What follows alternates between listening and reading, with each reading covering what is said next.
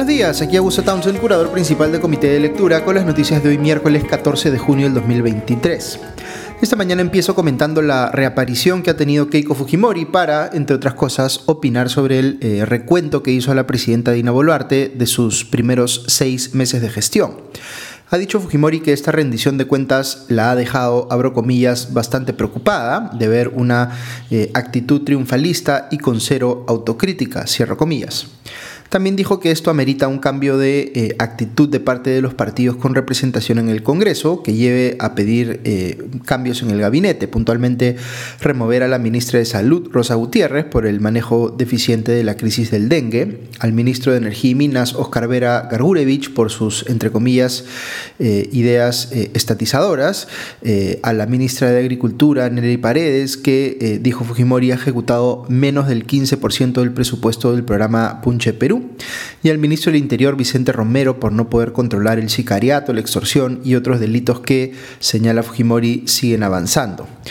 En tal sentido, agregó que se avisora una serie de interpelaciones y censuras ministeriales que, entre comillas, se pueden evitar.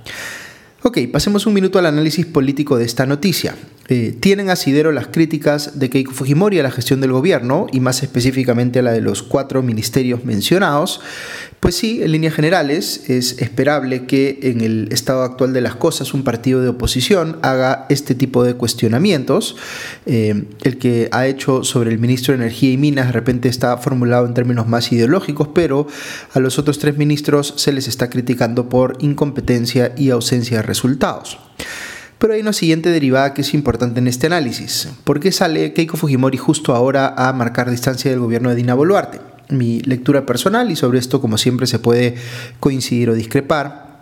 es que al Fujimorismo ya le está preocupando que un sector de la opinión pública lo perciba para todo efecto práctico como un aliado del gobierno, o más aún como la agrupación eh, de la que depende la sostenibilidad del gobierno de Dina Boluarte, por su eh, peso específico en el Congreso y la posibilidad de que eh, pueda promover en algún punto un proceso de vacancia en su contra.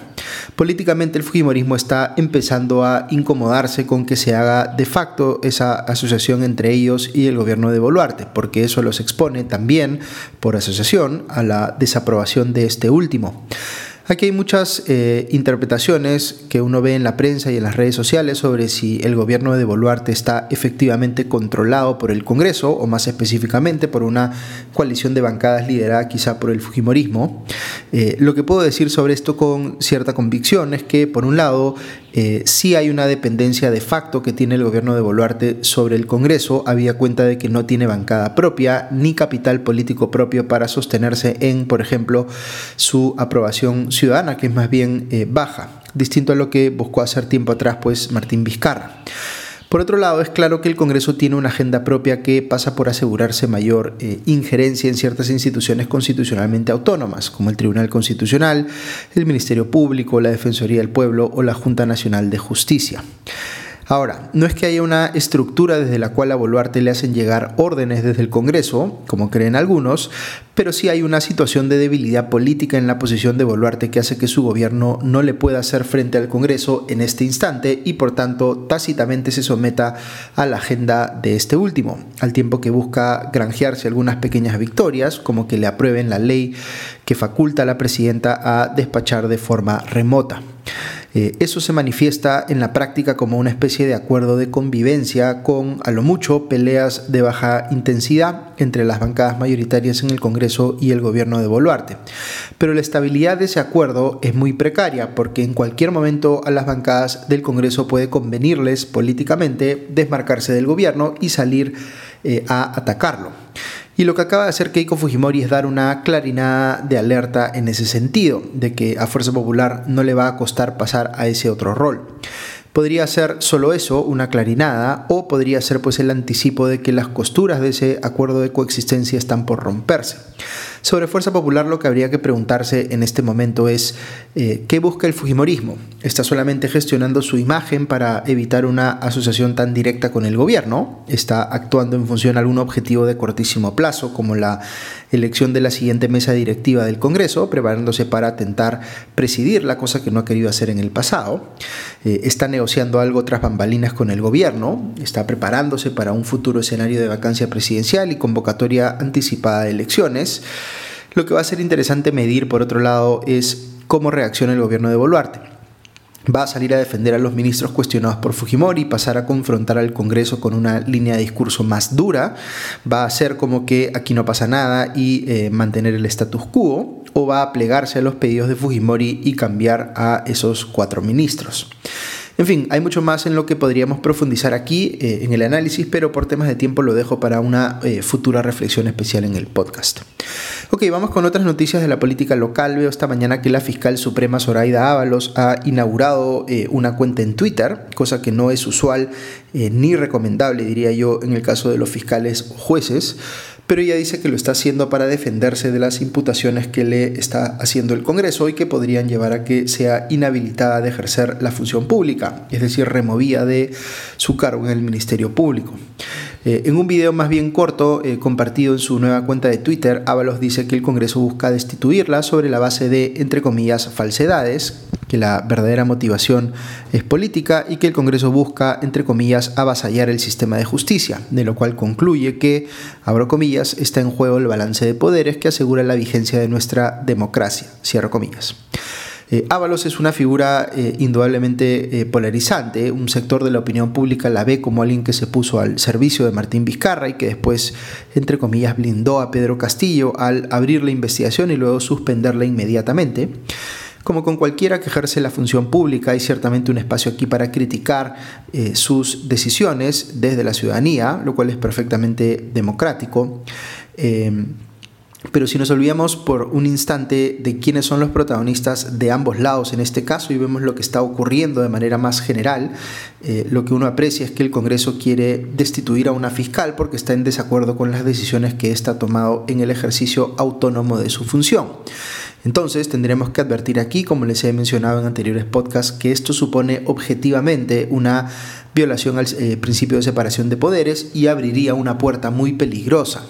Eh, si uno tiene una mejor valoración del trabajo que está haciendo, digamos, Patricia Benavides, eh, imaginemos que no se trata de Zoraida Ábalos, sino de un Congreso de mayoría castillista queriendo inhabilitar a Benavides por haber decidido esta investigar a un presidente en funciones, a Castillo en este caso. Como les digo, más allá de cualquier afinidad o animadversión por una u otra fiscal, si el Congreso procede con una inhabilitación de este tipo, estaríamos pues abriendo una caja de Pandora y sería peligrosísimo para la democracia. Eh, no hay que olvidar además que los fiscales sí pueden y deben ser evaluados y eventualmente sancionados, pero esa función no la tiene el Congreso, sino la Junta Nacional de Justicia. Aquí estoy compartiéndoles mi opinión personal, pero me interesa conocer también la de ustedes sobre el caso de Zoraida Ábalos, así que coméntenme con confianza. Eh, otro caso que veo que están abordando varios medios es el de eh, el ex esposo de Sada Goray, Luis Mesones Odar, quien acaba de ser despedido eh, del cargo que ejerció hasta ayer en el Ministerio de la Producción como miembro del Consejo Directivo del Instituto Tecnológico de la Producción. Es decir, desde el momento en que se conoció el escándalo de corrupción que involucra a su ex esposa Sada Goray por el presunto pago de coimas a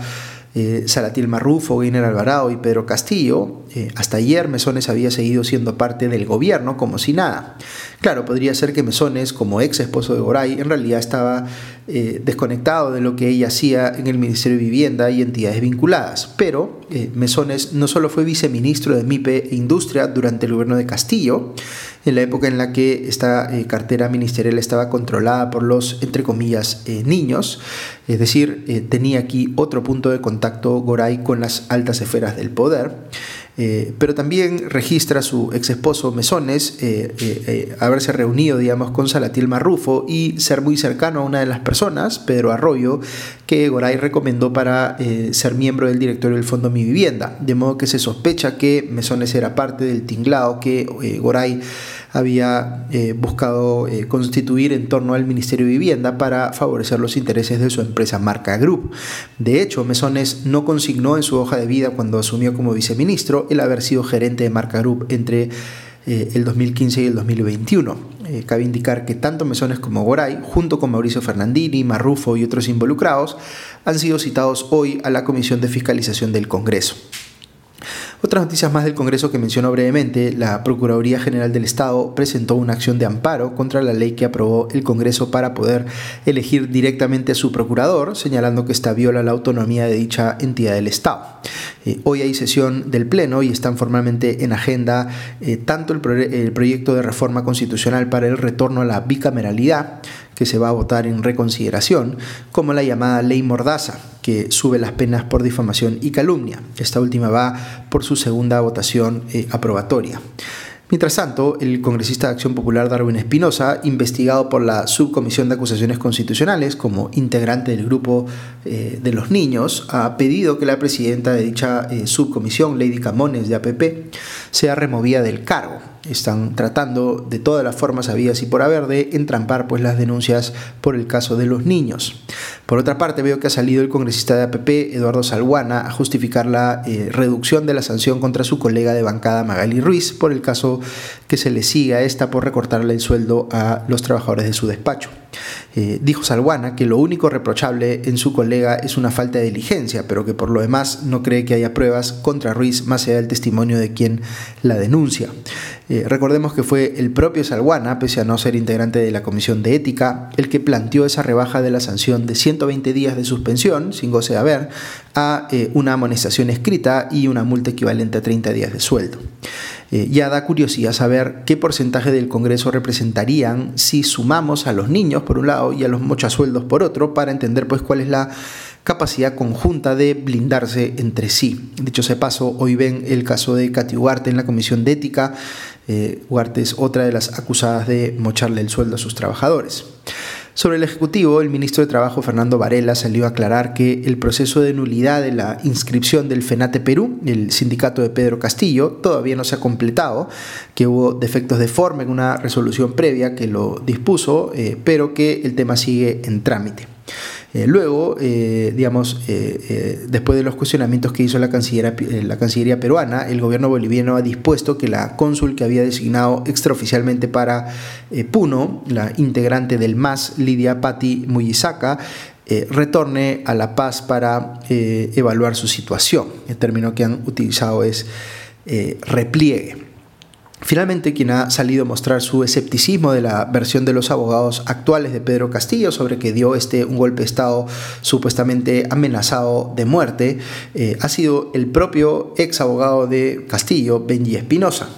Eh, dijo este último en Radio Exitosa que lo consideraba, entre comillas, inverosímil. Ok, eso es todo por hoy. Que tengan un buen día y ya nos escuchamos pronto. Adiós.